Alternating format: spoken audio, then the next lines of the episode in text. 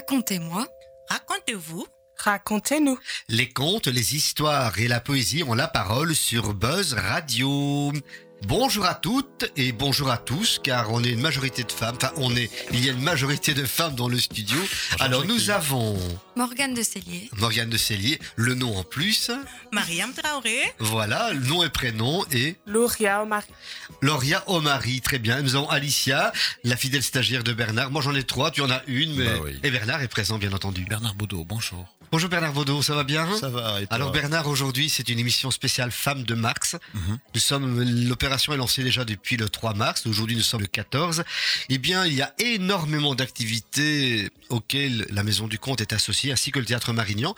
Et on va développer tous ces partenariats en compagnie de nos stagiaires qui ont à chaque fois choisi une activité dont elles parleront lorsque nous aurons écouté la principale intervenante concernant cette activité. Très Donc bien. c'est chouette, hein Oui. et honnêtement, on est vraiment gâté parce qu'il y, a- il y en a pour tous les goûts, pour toutes les couleurs et pour tous les styles.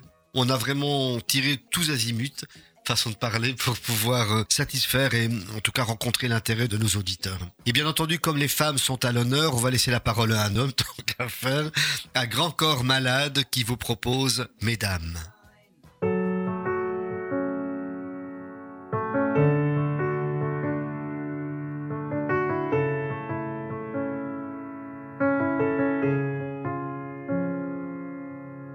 Veuillez accepter, mesdames, ces quelques mots comme un hommage à votre jante que j'admire qui crée en chaque homme un orage. Au cinéma ou dans la vie, vous êtes les plus beaux personnages. Et sans le vouloir, vous tenez nos cœurs et nos pensées en otage. Veuillez accepter, mesdames, cette déclaration comme une tentative honnête de réparation. Face au profond machisme de nos coutumes, de nos cultures, dans le grand livre des humains, place au chapitre de la rupture. Vous êtes infiniment plus subtile, plus élégante et plus classe que la jante masculine qui parle fort prend toute la place. Et si j'apprécie des deux yeux quand tu balances ton corps, j'applaudis aussi des deux mains quand tu balances ton porc. Derrière chaque homme important se cache une femme qui l'inspire. Derrière chaque grand être humain précède une mère qui respire. La femme est l'avenir de l'homme, écrivait le poète. Eh bien l'avenir s'est installé, et depuis belle lurette. Vous êtes nos muses, nos influences, notre motivation et nos vices. Vous êtes Simone Veil, Marie Curie, Rosa Parks, Angela Davis. Vous êtes nos mères, vous êtes nos sœurs, vous êtes caissières, vous êtes docteurs. Vous êtes nos filles et puis nos femmes, nous on vacille pour votre flamme. Comment ne pas être en admiration et sans commune mesure? Pour celles qui portent et fabriquent pendant neuf mois notre futur. Pour celles qui cumulent plusieurs emplois et ce sans sourciller. Celui qu'elles ont dans la journée est le plus grand, mère au foyer. Veuillez accepter, mesdames, cette réelle admiration de votre force, votre courage et votre détermination. Veuillez accepter, mesdames, mon aimable faiblesse face à votre fragilité, votre empathie, votre tendresse. Veuillez accepter, mesdames, cette petite intro, car l'avenir appartient à celle qu'on aime trop. Et pour ne pas être taxé de premier degré d'anthologie, veuillez accepter, mesdames, cette délicate démagogie.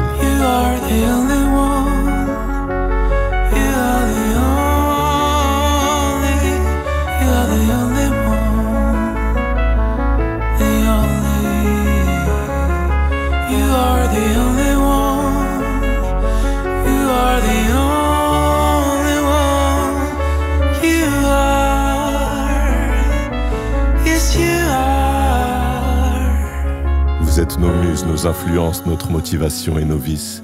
Vous êtes Simone Veil, Marie Curie, Rosa Parks, Angela Davis. Vous êtes nos mères, vous êtes nos sœurs, vous êtes caissières, vous êtes docteurs. Vous êtes nos filles et puis nos femmes. Nous on vacille pour votre flamme.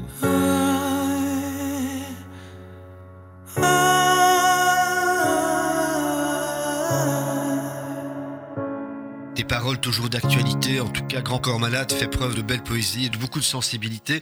C'est toujours un plaisir d'accueillir cet artiste, en tout cas virtuellement, puisque on n'a pas encore les moyens de l'accueillir en live, mais ça viendra peut-être un jour, d'accueillir Grand Corps Malade avec cette très très belle chanson. Pour suivre, nous allons entendre Sarah Cravota, qui fait partie des femmes prévoyantes socialistes et qui est également une des chevilles ouvrières de Femmes de Mars. On lui laisse la parole et c'est un montage qu'a réalisé une des trois étudiants, je ne sais plus laquelle. Elles ont travaillé toutes les trois sur ce montage. J'ai pris un montage qui faisait 1 minute 30, mais enfin en tout cas, elles ont travaillé dessus et voici donc le résultat. Sarah Cravota, c'est à vous. Bonjour Jackie, donc euh, moi je m'appelle Sarah et je travaille dans une association féministe de Charleroi, les femmes prévoyantes socialistes. Et en même temps, je fais partie de la coordination des Femmes de Mars, euh, qui est une plateforme euh, associative et citoyenne de Charleroi. Alors, les Femmes de Mars, la première édition a vu le jour en 2016.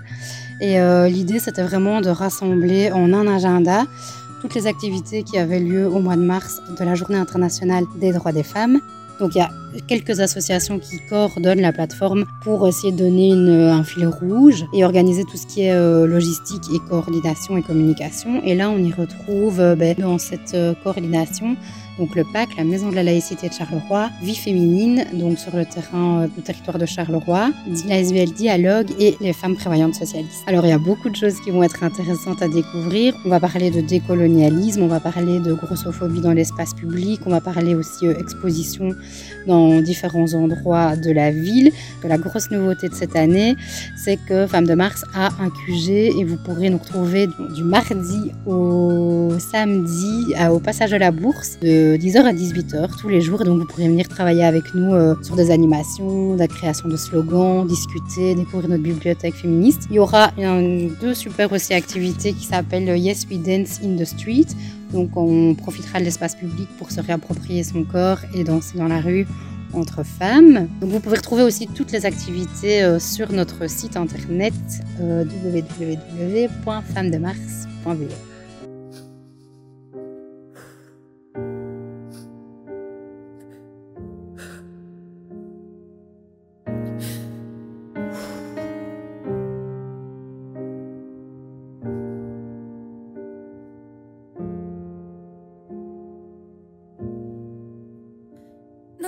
pas quand je me lance et que tu penses m'arrêter. N'insiste pas quand je te dis que tes gestes ont parlé. N'insiste pas quand je dis non. N'insiste pas sans condition. N'insiste pas, ouais.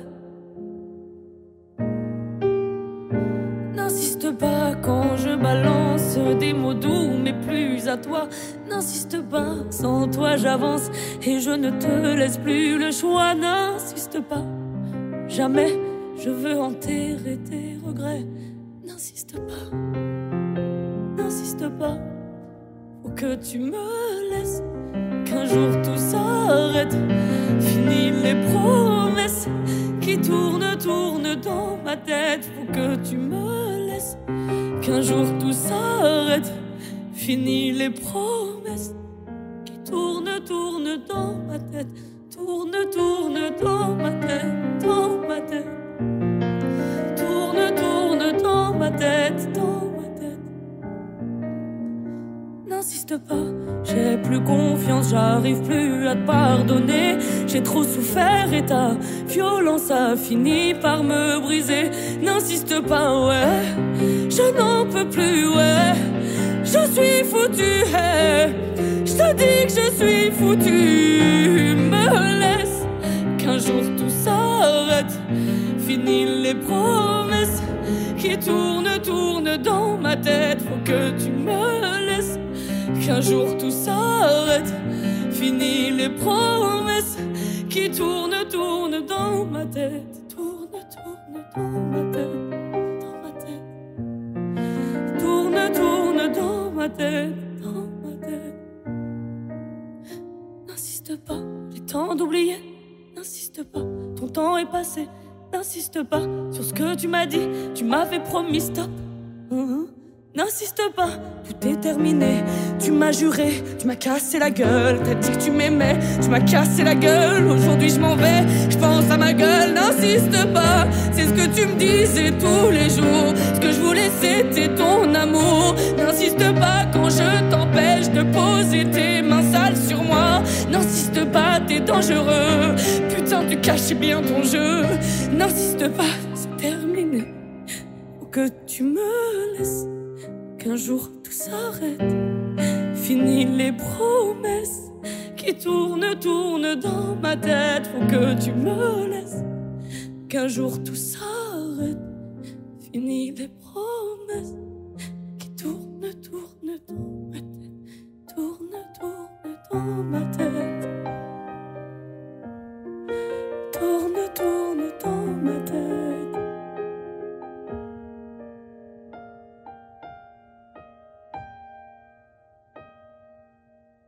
Voici donc maintenant une des premières collaborations que la Maison du Comte propose les 16 et 20 mars au départ du théâtre Marignan et ensuite ce sera un circuit qui va balader les personnes dans Charleroi, dans le cœur historique de Charleroi, avec comme principe euh, des haltes. Et à chaque halte, nous entendrons l'interview d'une femme afrodescendante qui parle de 2060 et d'un métier qu'elle occupe. Un poste à responsabilité. Je ne vais pas les dévoiler car les personnes qui viendront écouter cette balade entendront un petit peu les différentes personnes. Et l'initiatrice de ce projet avec qui nous travaillons, il s'agit de Leslie Lukamba de la SBL ICU. Nous l'écoutons. Je suis avec Leslie Lukamba qui représente la SBL ICU qui propose dans le cadre de Femmes de Mars une activité originale en collaboration avec la Maison du Comte, une balade décoloniale Horizon 2060. Leslie Lukamba, qui es-tu? Alors, je suis une euh, jeune femme euh, afrodescendante. J'ai des origines congolaises et égyptiennes. Je suis également euh, maman de quatre enfants. Euh, j'ai fait des études universitaires, donc un master en sciences économiques, politiques et sociales. Et oui, en fait, je suis euh, prospectiviste. Alors, les objectifs de l'ISBL ICU, c'est tout d'abord travailler sur les représentations des personnes afrodescendantes au sein de l'espace public et également lutter contre les discriminations et euh, le racisme, le racisme structurel au niveau euh, de la société euh, en général. Horizon 2060, comment est-il né et en quoi consiste-t-il? En fait, euh, il est né, euh, il a été euh, pensé sur plusieurs axes. D'abord sur l'axe académique, c'est suite à un mémoire qui a été réalisé. Euh, justement, euh, repenser euh, la place des femmes et plus spécifiquement la place des femmes afrodescendantes ici en Belgique, en Europe. Mais également sur l'axe, comment dire, artistique, repenser le corps des femmes noires, le, le penser ici et maintenant, le, le- le voir aussi com- comment il était pensé et visualisé dans le passé, puisque les corps noirs étaient euh, animalisés, euh, essentialisés euh, sur des registres de l'ordre de la sexualité, de l'animalité, enfin voilà, c'était un peu compliqué. Et donc ici, on a replacé le corps des femmes noires à horizon 2060. Qu'en est-il exactement? Ben Ça, il faudra venir le découvrir en venant dans le circuit de la balade comté décoloniale. Pourquoi cette collaboration avec la Maison du Comte?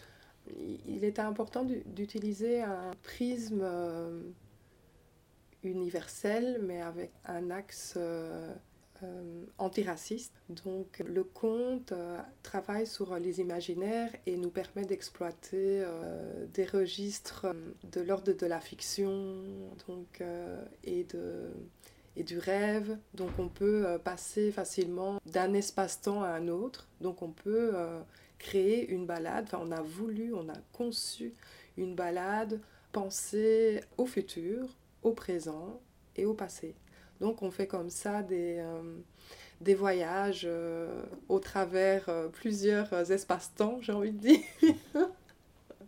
Et un mot pour la fin Énergie, multiculturalité, passion, amour de, de la ville et du voyage et euh, imaginaire. Comme vous le voyez, c'est une personne très très engagée et bon, on va quand même vous donner une première capsule qui sera en tout cas proposée lors de ce parcours. Il s'agit de la chef étoilée, une chef euh, de cuisine et écoutons ce qu'elle nous dit. Enfin, nous pouvons parler de gastronomie africaine sans avoir honte, sans attendre l'aval du bon goût de l'Occident. Aujourd'hui, chaque cuisine se vaut. Plus de hiérarchie, ni de label. Le seul label de qualité qui existe, c'est celui des produits et des merveilleuses réalisations proposées dans nos assiettes. Vous savez que le guide Michelin est totalement déconstruit D'ailleurs, pour cette décennie, ce sont les experts Michelin Asie qui distribuent les étoiles.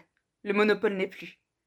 Du coup, d'un point de vue d'un expert venant d'Asie, la cuisine gastronomique belge, il n'y a pas plus exotique qui soit.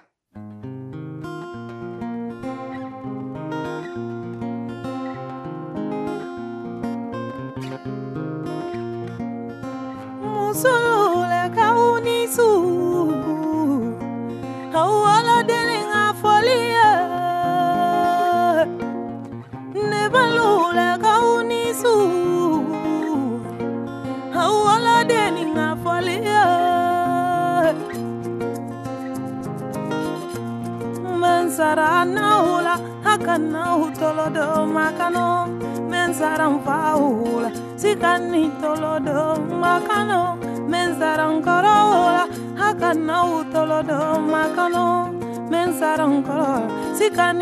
don makalon va koro kano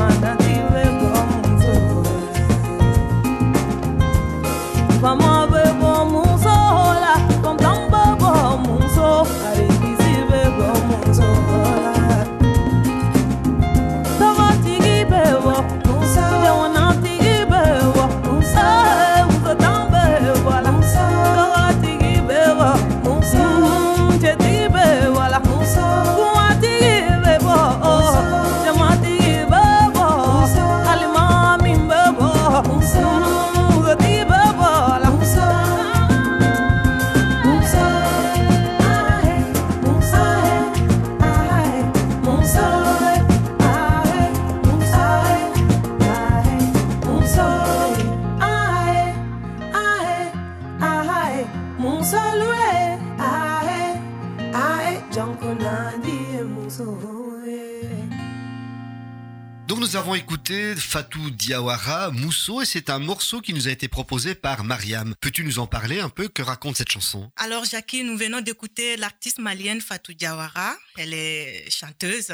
Donc, euh, dans cette chanson, Fatou rend hommage à la femme avec grand F. L'artiste commence la mélodie par saluer les femmes et les hommes parce qu'ensemble, nous formons la société. Elle continue en disant que la femme est un être béni. euh, C'est elle qui porte la famille et c'est elle qui porte le monde. Euh, le riche, le pauvre, nos leaders comme nos savants naissent de la femme. Être femme ne doit pas se limiter à avoir un foyer et faire des enfants. On peut aussi travailler, on peut étudier et on peut contribuer au développement de notre société. Elle implore le pardon entre la femme et l'homme car euh, l'un ne peut aller sans l'autre. Et en quelques mots, l'artiste magnifie cette femme qui est quotidiennement victime de stéréotypes et d'injustices sociales tout en prônant la paix entre les deux genres. C'est un beau programme. hein. Tout à fait. C'est vraiment en lien, en partie en tout cas, avec le respect de la femme, comme on essaie d'avoir dans cette exposition, cette balade Horizon 2060. C'est bien ça, oui. Donc, qui met en évidence les, les femmes afrodescendantes, mais de manière plus universelle, les femmes. Mhm. Parce qu'on peut le savoir, euh, malheureusement, même en tant qu'homme, on se rend compte qu'il y a beaucoup de stéréotypes qui minimisent, qui dévalorisent la femme, qui souvent est mise au service de l'homme. Et même parfois, la religion appuie sur ce stéréotype parce que d'abord, Dieu, c'est il, c'est pas elle, déjà ça. Oui. Et quelque part, c'est un petit peu facile, mais bon, là, j'entre dans d'autres considérations. Et puis euh, moi je suis l'idée de Fatou ici parce que euh, elle vient, elle est africaine et elle, est- elle vient d'une euh, vraiment euh, musulmane là où les femmes ne vont toujours pas à l'école. Donc euh, ça, au fait, je me mets à sa place et je vois le contexte, je comprends un peu le contexte dans lequel elle parle au fait. Très bien. Maintenant, je ne veux pas dire que toutes les religions sont contre-productives, loin de là, mais c'est quand c'est poussé vers son extrême, qu'elle soit musulmane, qu'elle soit catholique, c'est dangereux, quoi, Oui. tout simplement. Oui. Tant qu'il y a du respect des deux sexes, des deux genres, c'est une chose importante, je crois. C'est un exemple à montrer. Enfin voilà, donc ce sont des messages que Femmes de Mars porte, et donc l'horizon 2060, euh, le véhicule, bien entendu. Nous allons maintenant passer vers un autre domaine avec euh, Morgane, qui elle a fait un montage euh, d'une interview d'une artiste qui va venir chez nous le 23 mars. Il s'agit de Kyung Widput. Le spectacle qu'elle va proposer s'intitule Entre deux mers et raconte le récit de vie de cette demoiselle, de cette dame, coréenne euh, née en Corée en tout cas, puis qui a été adoptée en Belgique. Et elle raconte son parcours de maman actuelle avec son parcours d'enfant adopté. Ce sera à découvrir le 23. Mais tout d'abord, laissons-lui la parole et puis on en parle avec Morgane. Qui suis-je? Bah, C'est une très bonne question. Je me pose toujours cette question. Je suis toujours en perpétuelle recherche. Je trouve que c'est quelque chose de, très mouvant et de, très multiple parce qu'on a, plusieurs fonctions, on a plusieurs facettes. En l'occurrence, bah, ici, ce qui nous intéresse, j'imagine, c'est le fait que je, suis conteuse.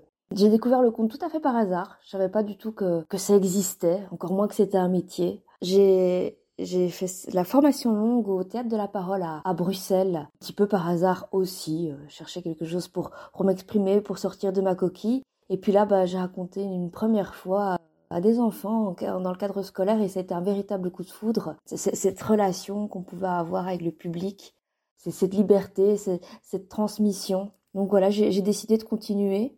Je savais pas trop ce que j'allais faire de tout ça, mais j'ai continué. J'ai terminé la formation en 2013 et je me suis lancée dans les crèches avec les tout petits. Très très vite, il y a eu le bouche à oreille, puis il y a, il y a beaucoup de demandes pour peu d'offres. Donc voilà, j'ai travaillé assez facilement, j'ai remodulé un petit peu ma, mon, temps de travail. Et, parallèlement, bah, j'ai continué à, à travailler, à chercher ce que c'était ma parole. Il y a eu toujours aussi cette conscience de, que, notre outil de travail, bah, c'est notre corps. Donc, euh, alors, euh, bah, en avançant sur mon chemin, petit à petit, bah, j'ai pris des, des cours de chant, du chant polyphonique, la méthode d'Anne Choc, parce que c'est basé sur l'écoute et c'est aussi lié au corps. Donc, j'avance tranquillement à mon, rythme.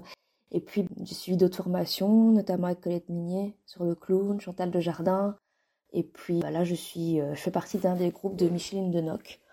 Donc voilà, ça me fait beaucoup avancer sur mon chemin et c'est c'est vraiment très gai, c'est cette découverte et cette perpétuelle remise en question, ces découvertes, ces rencontres. Alors Entre deux mers, c'est un récit de vie en jeu sur la filiation, la maternité à travers mon regard de femme adoptée. Évidemment, c'est un spectacle qui me tient beaucoup à cœur parce que ce sont des thématiques sur lesquelles bah, euh, qui me concernent directement et pour lesquelles j'ai envie de, de m'engager. C'est quoi être mère? Peut-on avoir plusieurs mères? C'est quoi faire famille? Comment se construit la relation euh, parent-enfant? Plus particulièrement la relation mère-enfant. Finalement, il y, a, beaucoup de choses qui sont tabous sur la maternité, dont on ne parle pas. Par exemple, la fausse couche, dont je parle aussi dans, dans le spectacle. Et j'aborde, j'entre dans, dans la maternité par ce, ces lunettes particulières qui sont le fait que je suis adoptée. Souvent, on entend le parcours du combattant pour des candidats adoptants. Puis une fois que c'est fait, clac, ça y est, c'est fini, c'est bon. Alors que non, il reste plein de choses à faire, tout est à écrire. Justement, comment se construit cette relation alors qu'il y a un, déracinement, qu'il y a une violence euh, de dingue en fait, euh, et des blessures qui sont vraiment indélébiles et qui resteront là et, avec lesquelles il faut apprendre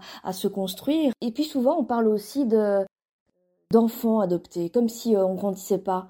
Alors que, que, si on devient adulte et, se pose la question bah, de, savoir ou pas, hein, c'est aussi une liberté qu'on peut prendre de ne pas aller plus loin et c'est tout à fait légitime. Mais en tout cas, euh, voilà, il y a, y a, une réelle réflexion qui, qui s'amorce autour de ça. Et, et donc c'est important de donner une voix une voix tous ces témoignages et, les témoignages que j'ai reçus après avoir joué le spectacle vont dans ce sens. Et il m'aura fallu ces témoignages pour me dire que, que oui, c'est important. Et puis à côté de ça, bah il n'y a pas de jugement par rapport. Ici, ça s'appelle entre deux mères, donc je parlerai plutôt de la mère, mais il n'y a pas de jugement par rapport à ces mères parce que ça, ça peut aussi partir d'une blessure et, que que c'est pas facile et que finalement on fait de son mieux avec l'accompagnement qu'on a, avec qui on est. Au, au niveau de la forme, j'en suis très fière de ce spectacle parce que parce qu'il est juste pour moi, il est juste par rapport à, à qui je suis pour le moment et par rapport à, à ce que je défends du compte le moment en tout cas. Une des difficultés du, du récit de vie, surtout en jeu, je pars de mon histoire, bah, c'est de pouvoir toucher à, à l'universel, c'est ce qui c'est ce qui crée une dimension artistique. Donc c'est comment, à partir de mon récit, est-ce que je peux toucher les gens, les renvoyer à eux, leur permettre de, se questionner, les sensibiliser, éventuellement de faire bouger les lignes. Donc voilà, c'est aussi pour ça que ce spectacle est là et c'est aussi pour ça bah, que, ce spectacle est diffusé euh, en éducation permanente grâce au théâtre de la parole, qu'il peut y avoir des bords de scène, euh, y a aussi un, DVD avec des, témoignages d'intervenantes qui sont plus ou moins liés aux, thématiques du spectacle. J'espère euh, une belle vie et que ce soit par ce biais-là ou par d'autres, bah, que, que, tous ces sujets résonneront bah, dans l'espace public. Vous le remarquez, il y aura beaucoup de sensibilité, beaucoup d'émotions dans le spectacle que nous allons écouter. Morgane, pourquoi as-tu choisi ce sujet? Ça me tenait vraiment à cœur de prendre ce sujet parce que justement, c'est un sujet que je ne maîtrise pas. C'est-à-dire que je ne connais personne qui a été adopté, je ne suis pas adoptée, et donc je ne connais pas du tout ce milieu, je ne sais pas comment ça se passe, et je trouve ça vraiment intéressant d'en apprendre plus euh, en écoutant ce récit de vie. Moi, je trouve que c'est une démarche très intéressante quelque part. Souvent, on est intéressé par des choses qui nous touchent, et là, tu ne connais pas, mais tu as envie d'en savoir plus, si j'ai bien compris. Oui, exactement. Très bien. Et bien, dans la même lignée, nous allons écouter maintenant une chanson qui parle d'enfants, de naissance. Il s'agit de Zaz qui vous propose Demain, c'est toi.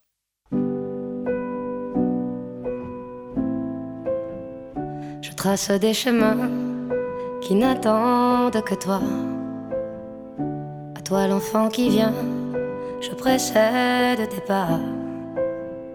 Je murmure ton nom dans le souffle de ma voix. Je t'offrirai le monde, toi, que je ne connais pas.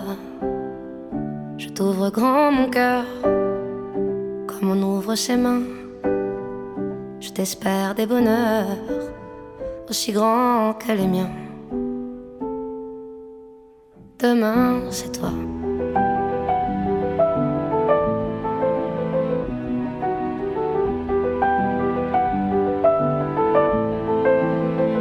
J'apprends les alphabets de chacun de tes gestes. Je te chante mes rêves d'espace et de Far West.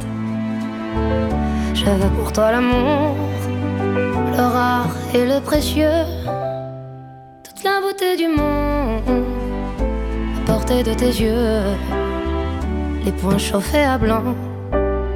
Je forge pour demain des bonheurs que je souhaite si grands que les miens. Demain, c'est toi.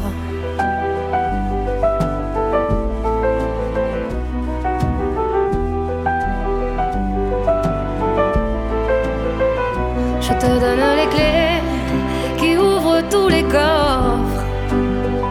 Je pulvérise les murs des prisons que l'on t'offre. Je cours à l'infini pour ne pas te laisser. Tout ce que je ne t'ai pas dit, c'est parce que tu le sais.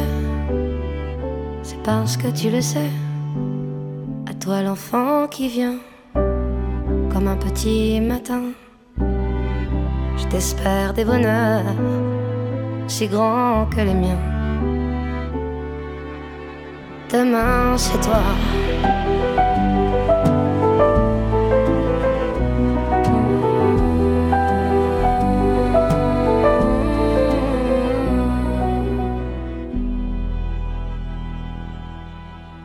Zaz et sa voix particulière. Et là, le texte, je trouve, est superbe et d'une belle expérience qu'elle nous partage. On continue avec les programmations communes entre les femmes de Mars et la Maison du Conte. Ici, il s'agit d'un travail un peu particulier. Avec euh, Transfo ULB, dont c'est une ASBL qui émane de l'ULB et le cours de sciences humaines de l'ULB dirigé par Caroline Close, nous avons mis en place euh, des ateliers où l'on des stéréotypes, où l'on inverse, où on modifie des contes traditionnels, car on sait que les contes racontent forcément des histoires, mais ils colportent parfois des façons de penser qui s'usent parfois après des siècles. Donc on s'est dit que on allait travailler sur Blanche-Neige et sur le petit chaperon rouge afin de proposer des choses différentes. Avant d'écouter le conte sur lequel nous avons travaillé, on va entendre et écouter plutôt Caroline Close de l'ULB qui nous présente également le projet. Je suis professeur de sciences politiques à l'ULB et plus spécifiquement à l'ULB Charleroi, donc dans un bachelier en sciences humaines et sociales. Comment se fait-il que l'on te retrouve à la radio pour parler d'un projet qui s'appelle Les contes inversés, déstéréotypés, détournés Quelle est le, la bonne tournure finalement?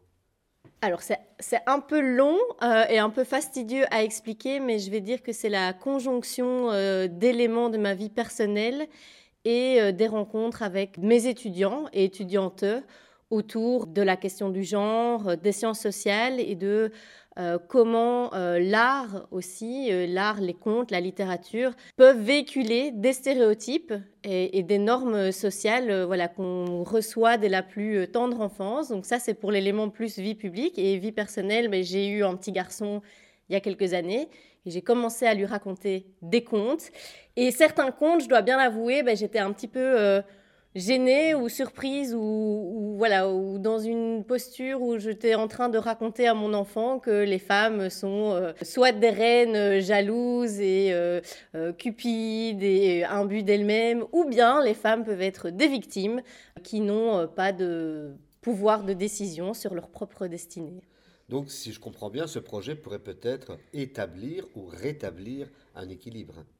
Alors, c'est un bon début. Donc là, on va utiliser les contes euh, pour contester les normes, pas pour les imposer, et montrer comment on pourrait raconter des nouvelles histoires ou raconter des anciennes histoires d'une nouvelle manière qui correspondrait peut-être plus à euh, la euh, manière dont j'aimerais ou on aimerait que les, les femmes et les hommes interagissent dans la société. Le pouvoir des contes, où intervient-il à ce niveau-là? Alors le pouvoir des contes, je pense qu'ils ont un pouvoir parce que tout le monde les connaît. Tout le monde dans le sens euh, toutes les générations. C'est par là que les enfants et même les très très jeunes enfants mais, accèdent à la littérature, euh, accèdent à tout un univers. Et donc je pense qu'ils ont ce pouvoir de rassembler les différentes générations, les différentes cultures aussi parfois, parce qu'il y a des contes qui, je pense, euh, qui ont plusieurs versions, mais qui euh, peuvent être racontés dans beaucoup, beaucoup de, contextes, de cultures différentes, de moments historiques différents. Et donc je pense qu'ils ont ce pouvoir de, de passer à travers les générations, à travers le temps euh, et à travers l'espace. Et un dernier mot pour conclure peut-être cette belle histoire? Alors, un dernier mot, ben, je tenais à remercier euh, les étudiantes qui vont vous raconter les contes, qui ont de très belles voix et qui ont de très belles plumes aussi dans euh, l'écriture. Donc euh, voilà, en particulier euh, Natacha et Sifa. Découvrons tout cela.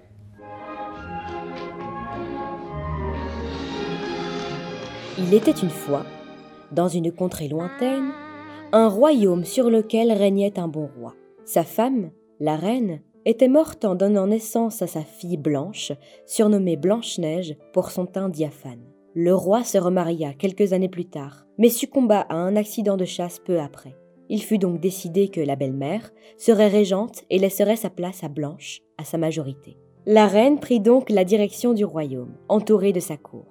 Des nobles de tous les coins du royaume la composaient, et ils étaient si richement parés et portés sur leur apparence que, partout, on les surnommait la cour des miroirs. Chaque matin, la reine s'adressait à sa cour en ces mots. Cour des miroirs, cour des miroirs, dites-moi qui est la plus belle. Et la cour de scander en chœur. Ma reine, ma reine, vous êtes de loin la plus belle du royaume.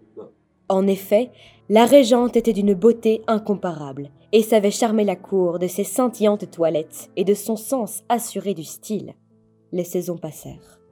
Blanche grandit. Elle devint une jeune femme spirituelle et éclatante, brillante en bien des domaines. La cour, fort séduite par le teint frais de la jeune fille, ne tarda pas à chuchoter que Blanche, pourtant encore très jeune, pourrait détrôner en beauté la régente, qui devenait déjà à leurs yeux une vieille peau. Un matin, la reine apparut, aussi éclatante qu'à son habitude. Cour des miroirs, cour des miroirs, dites-moi qui est la plus belle? Et la cour de scander en chœur. Ma reine, ma reine, vous êtes de loin la plus belle du royaume. C'est alors que le sieur Lagerfeld ajouta Goguenard. Mais pour combien de temps encore? Nous savons tous qu'avec le temps, la beauté fond comme la neige au soleil.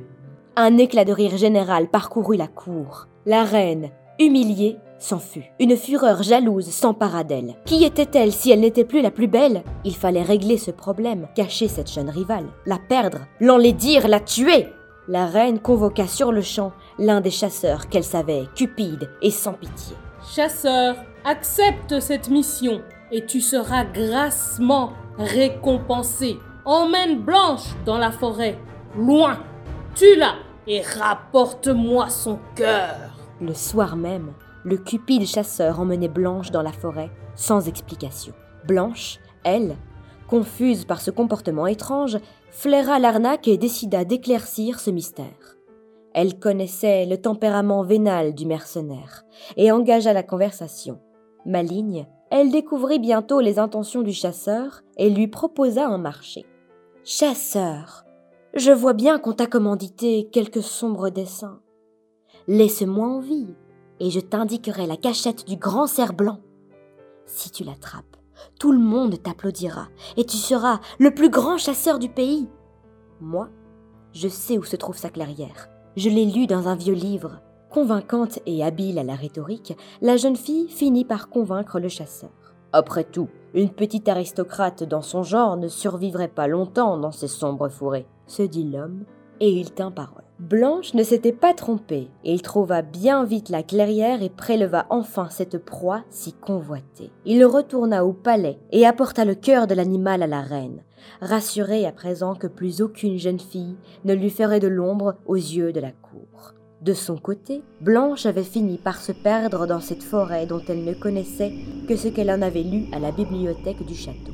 Elle marcha toute la nuit et tomba à l'aube sur une petite chaumière. La bicoque était accueillante, mais ses proportions étaient étranges. La porte était si basse que Blanche dut se baisser pour entrer.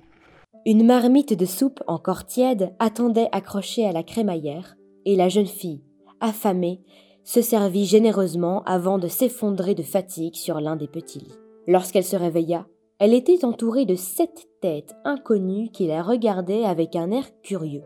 Les sept têtes appartenaient aux nains de la forêt, créatures que l'on croyait mythiques et dont on comptait l'habileté à la pioche et au marteau. Qui es-tu? Tu es perdu Tes vêtements sont riches. Tu devrais être au château. Blanche leur raconta alors sa mésaventure et demanda l'asile un temps aux nains. D'abord perplexes, ils finirent par accepter lorsque la jeune fille leur proposa de travailler avec eux. C'est ainsi que Blanche commença à travailler avec les nains à la nuit. Avec le temps et l'expérience, elle organisa le travail avec ses compagnons et prit goût à la besogne. Les améliorations qu'elle proposa permirent à travers les années à la petite compagnie de devenir une exploitation minière florissante. De son côté, la reine peinait chaque année un peu plus à satisfaire la tyrannique cour. Lorsqu'elle n'avait pas quelques kilos de trop, on lui reprochait ses quelques cheveux blancs, son teint ternissant ou, horreur des horreurs, les petites rides qui se formaient au coin de ses yeux. Et pourtant, elle demandait sans relâche Cours des miroirs Cours des miroirs Dites-moi, qui est la plus belle? Mais la cour chuchote. Il paraît qu'une belle jeune fille du côté de la forêt mène ses affaires avec esprit et grâce. Jeune et éblouissante, elle se fait appeler Blanche. Apprenant cela, la reine éclata de fureur. Se pourrait-il que ce soit elle? Puisque même le sanguinaire chasseur avait failli à sa mission, elle allait s'en charger, elle-même. Le visage changé par la jalousie et la rage, elle revêtit des guenilles et partit accomplir ses sombres desseins. Blanche ne reconnut pas sa belle-mère enguenillée lorsqu'elle se présenta à elle, demandant un peu de pain et de soupe. Pour la remercier, la mendiante lui tendit une belle pomme juteuse et rouge dans laquelle Blanche croqua sans se méfier. Aussitôt, elle s'effondra dans un coma profond. Sa sinistre belle-mère avait empoisonné la pomme. Lorsque les nains découvrirent le corps de leur camarade, il était déjà trop tard. Ils décidèrent de la garder alitée, le temps de trouver un remède, mais seul un puissant antidote pourrait réveiller leur jeune collègue. La reine, triomphante, s'était déjà évaporée. Cette fois-ci, c'est sûr, elle aurait définitivement l'aval de la cour. Il la respecterait à nouveau pour sa ténacité et sa beauté. Mais lorsque, de retour et parée de ses belles toilettes, elle demanda Cours des miroirs Cours des miroirs Dites-moi, qui est la plus belle? La cour scanda, en chœur Ma reine, ma reine, vous êtes Pas mal pour votre âge. Dévastée, humiliée une fois encore, la reine réalisa enfin son geste. Elle avait condamné une jeune fille à un destin tragique pour plaire à cette cour qui jamais ne serait satisfaite. Sans attendre, elle galopa jusqu'à la maisonnette où reposait sa belle-fille et où pleuraient les nains. Penchée sur Blanche, la reine pleurait, honteuse et pleine de remords. C'est alors que l'une de ses larmes, tombant sur le visage de la jeune fille, roula dans sa bouche et elle ouvrit les yeux dans un grand soupir. C'est parfois en reconnaissant son tort que l'on répare les liens brisés. Et de compassion et d'amour, les deux femmes construisirent un lien éternel, respectueux et amical. Elles rentrèrent toutes deux au château pour fêter leur retrouvailles et briser enfin tous ces miroirs aux néfastes reflets.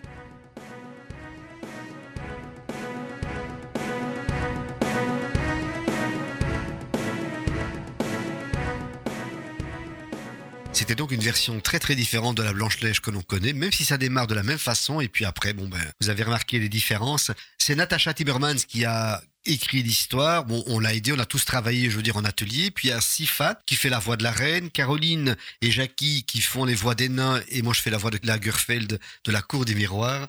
Donc euh, voilà un petit peu cette histoire. Donc Lauria, tu as participé à ce projet, tu as même participé aux ateliers qui permettaient de construire ou de déconstruire. Qu'est-ce que tu en as retiré? J'ai trouvé ça très intéressant parce que j'ai toujours été, euh, depuis toute petite, assez intéressée par les contes et tout. C'était euh, un peu toute mon enfance. Et je trouve ça super intéressant déjà parce que ça permet de redécouvrir le conte d'une nouvelle manière que celle qui a été racontée, racontée et encore racontée au fil du temps. Et puis en plus, ça permet, bah, en grandissant, on se rend compte peut-être des stéréotypes qu'il y a dans les contes. On ne se rendait pas vraiment compte enfant parce que c'était innocent, on ne s'imaginait pas ce qu'il y avait derrière. Bah, je trouve que ça donne une meilleure image de la société telle qu'elle devrait être et telle qu'elle est aujourd'hui, c'est-à-dire quand même différente de quand on a commencé à raconter les contes, donc depuis très longtemps. Et euh, c'est pour ça que je trouvais ça très intéressant. Et en plus, euh, j'ai trouvé euh, cette version très originale et pas non plus tellement différente du conte original, quoi. Très bien. Est-ce qu'il y a d'autres histoires que tu aimerais voir transformées D'autres contes traditionnels? Il y en a un en particulier parce que je le trouve même un peu barbare pour des enfants quand on y pense. C'est Barbe Bleue. Ah oui. Ça, ce serait quand même bien d'avoir une nouvelle version, je trouve. On changerait la couleur de la barbe ou bien on fait autre chose? Ben, ça dépend parce qu'en fait, il y a des versions du conte où tout se finit bien pour elle et où euh, il a ce qu'il mérite à la fin. Et il y en a d'autres, au contraire, où elle meurt. Et donc, euh, voilà. Ah ouais, d'accord. Donc Barbe Bleue, ben, le projet est demandé. On va voir ce que l'on peut faire. On ne sait jamais. Peut-être que c'est une tradition qu'on pourrait créer avec euh, la Maison du Conte et l'ULB. Pourquoi pas continuer sur ce chemin-là Parce que c'est hyper enrichissant. Déjà, lorsque l'on travaille avec les personnes qui proposent les contes, comment ils le perçoivent, comment chacun le perçoit autour de la table. Et ce sont les échanges d'idées qui font que c'est vraiment hyper enrichissant. D'ailleurs, toutes les trois ont participé à ce type d'atelier et franchement, vivement l'année prochaine qu'on recommence.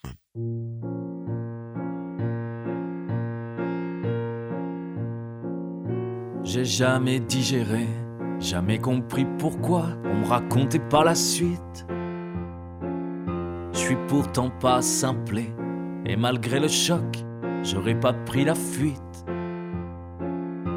Je reste persuadé que si Blanche-Neige était si bien galbée, ces fripons de sept nains, même timides, ont moyenné un truc à huit perdu au fond des bois, dans une petite chaumière, truculente bicoque. Une mineure et sept gars, les hormones à l'envers, c'est un peu équivoque.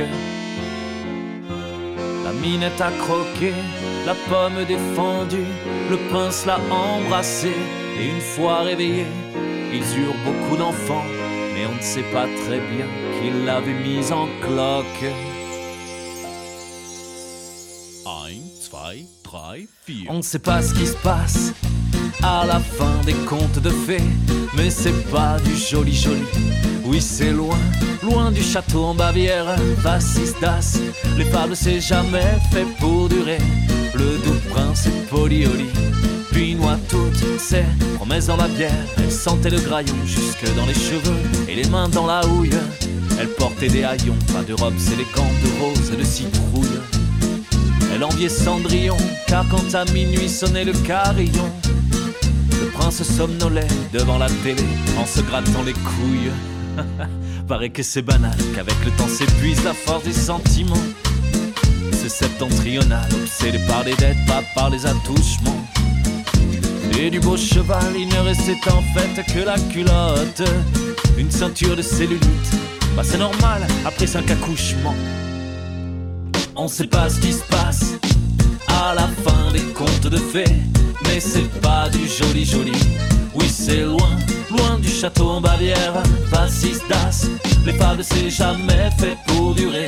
Le doux prince est polioli, puis noie toutes ces promesses dans la bière. Mais qu'est-ce qui se passe à la fin des contes de fées?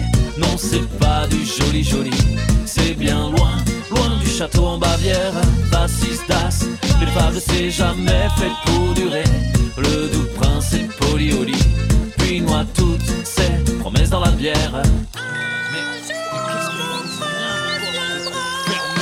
Ça va pas la tête, arrête de geindre, tu fabules. Si tu veux un prince charmant, faudra jouer les noctambules. On t'a gavé d'icônes, sans deck, tu déconnes grave. Combien de belles ont quitté leur donjon pour une cave Car elles ont cru à ce modèle sorti du grenier, l'idéal sentimental en mouillant sur des jeunes premiers. Des posters plein les murs, mèche à la colophane. Le sourire hypocrite et constipé du mythomane. Mais aujourd'hui, le prince il fume des cônes, il fait du tuning. Et pour se payer des néons, et ben il tape à l'usine. Pas de notion, pas de mention, il abuse de la potion. Alors si tu veux lui plaire au bal, faudra porter un string.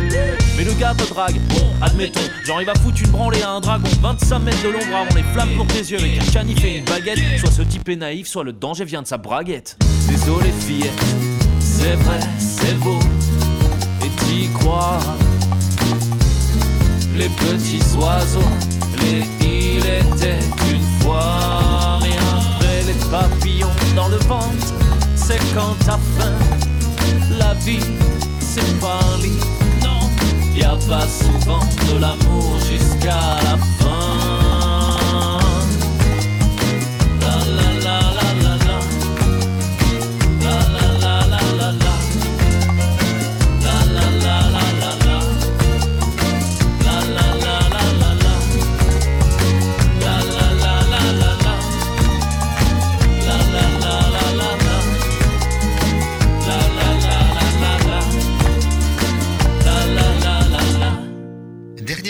Proposée par le Théâtre Marignan, cette fois en collaboration avec les Femmes de Mars. Il s'agit de la pièce de Laurent Ruquier, Je préfère qu'on reste amis, qui va démarrer le 17 mars. Par contre, euh, on réserve le 19 mars une séance spéciale. Le spectacle aura lieu, bien entendu, et ensuite il y aura un débat. Un débat dont le thème est les stéréotypes de la séduction féminine après 50 ans. Ici, je n'ai que des demoiselles ou des femmes qui sont inférieures à cet âge, mais est-ce que vous pensez, mesdames, mesdemoiselles, que l'on peut toujours séduire à 50 ans Je pense que oui, on peut toujours séduire à 50 ans. Il y a bien des hommes qui séduisent encore à 50 ans. Après, c'est sûr qu'il ne faut pas non plus, parce qu'il y a des gens qui disent séduire à partir de 50 ans, ils s'imaginent une femme de 50 ans et un, et un gamin de 16 ans, tous des trucs ainsi. Bon, il faut quand même rester dans la loi. Mais euh, globalement, pour moi, euh, bah, on peut très bien encore séduire à 50 ans. Il n'y a pas de raison que parce qu'on est 50 ans, imaginons, et qu'on est célibataire, qu'on doit rester seul tout le restant de sa vie. Morgane? Pour moi, il n'y a pas d'âge euh, pour séduire. À chaque âge, les personnes peuvent prendre soin d'eux et, et séduire. Et pour toi, Mariam? C'est pareil, j'ai rejoint les deux. Il n'y a pas d'âge pour séduire et tant qu'on est bien dans sa peau, euh, on peut aimer, on peut euh, voilà sortir avec qui on veut quoi. Voilà. Alors j'ai une autre question à vous poser. Une femme de 55 ans sort avec un gars de 30 ans et un homme de 55 ans sort avec une femme de 30 ans. On peut accepter ça ou bien c'est choquant? Ou bien il y a une image plus choquante ou un couple plus choquant qu'un autre Ou pas? Le couple, euh, si le monsieur est plus âgé, dans la société, on voit que c'est moins choquant par rapport à la femme qui est plus âgée. Pourquoi? Pour moi, c'est pas choquant parce que je me suis habituée à ça. Mais dans la société, euh, c'est très difficile pour une femme de 50 à 60 ans d'aller euh, présenter son petit ami qui a 30 ans. Quoi. Les gens, il y a trop, trop, trop de stéréotypes derrière. C'est mal vu, c'est pas encore accepté. Et pourquoi, à votre avis, ce n'est pas accepté? Pour moi, parce que ça a toujours été comme ça, au fait. hein. Ça a toujours été comme ça. Les gens, on a toujours mis dans la tête que l'homme doit être toujours euh, mature, plus âgé que la femme, plus mature que la femme. Et euh, on n'a pas encore adopté cette idée que la femme peut être plus âgée que l'homme. quoi. Et pour vous, mesdemoiselles, qui êtes plus jeunes? Comme on dit, euh, l'amour n'a pas d'âge. À partir du moment où les personnes sont majeures, voilà, chacun fait ce qu'il veut. Mais c'est vrai que dans la société, quand c'est la femme plus âgée, c'est moins bien perçu. Et vous savez pourquoi? Bah, je pense que ça a toujours été comme ça. euh, C'est terrible cette idée. hein. Ça a toujours été comme ça. Est-ce que vous, vous seriez prête à lutter d'une façon ou d'une autre pour euh, inverser ce stéréotype ou bien pour ne pas rendre les gens coupables, rendre les femmes qui sont plus âgées que leurs partenaires, euh, voilà, les rendre coupables ou enfin les rendre mal à l'aise peut-être par rapport à cette situation? Si, c'est sûr, parce que à la rigueur, si on est mal à l'aise, qu'il y a une grosse différence d'âge, bon, déjà ça en soi, c'est déjà un peu un stéréotype. Mais euh, si on peut accepter qu'un homme soit plus âgé, euh, mais pas une femme, c'est clairement qu'il y a un problème et que c'est encore une fois un problème de préjugés. et, euh, Bien. Ben, le fait déjà de soulever des problèmes, de pouvoir en parler, je vais presque dire sans tabou, ça peut être intéressant. Mais je vous invite à écouter ce débat qui sera animé par Elodie Verlinden de l'ULB. Je crois que ça promet de beaux échanges en tout cas. Il y aura beaucoup d'humour aussi puisque la pièce traite de ce sujet en partie avec beaucoup d'humour. Donc je vous invite le 19 mars à partir de 22h30. Donc ce sera pour le débat. Et ça nous laisse glisser tout à fait vers l'agenda. L'agenda donc, je rappelle un peu les différents spectacles proposés par la Maison du Comte et Femmes de Mars. Il y a le 16 et le 20 mars à 14h au départ du Marignan, c'est le balade Horizon 2060 qui sera dans Charleroi. Le 23 mars, ce sera mercredi à 20h, nous aurons Entre deux mers avec Guillaume Wilput, un spectacle sur l'adoption, la maternité. Et puis nous aurons le podcast ou les podcasts de Blanche-Neige et d'un autre compte qui seront disponibles, ça je vais voir avec Bernard sur le site de Buzz Radio. Et enfin, le spectacle Je préfère qu'on reste amis avec la séduction, le débat sur la séduction après 50 ans, ça ce sera le 19 mars, mais le spectacle, lui, va du 17 mars au 3 avril. Et n'oubliez pas, le 21 mars, apéro philo au livre ouvert, le thème Le pouvoir aux femmes. Je crois avoir fait le tout de tous les spectacles, de tout ce qui est proposé. Et bien entendu, il n'y a pas que nos spectacles. Il y a également sur femmesdemars.be énormément de propositions. Il y a des ateliers, il y a des conférences, des spectacles, il y a de la danse. Bref, c'est hyper varié. Il y a même le local qui se trouve au passage de la bourse. Donc, il y a un bureau presque permanent tous les jours, de 10h à 18h. Il y a des gens qui représentent Femmes de Mars qui vous accompagnent. Il y a une chouette bibliothèque. Enfin, il y a moyen d'échanger. Il n'y a pas que pour les femmes. hein. C'est pour les hommes également. C'est pour tout le monde. Ça qui est bien. Voilà, maintenant on va terminer avec les citations, les quelques citations. Alors, mesdemoiselles, vous en avez choisi des citations, c'est fait? Alors, pour ma citation, l'hirondelle ne fait pas le printemps, mais le chameau fait le désert. Il y a des pluies de printemps délicieuses où le ciel a l'air de pleurer de joie. Chaque femme contient un secret, un accent, un geste, un silence. Antoine de Saint-Exupéry.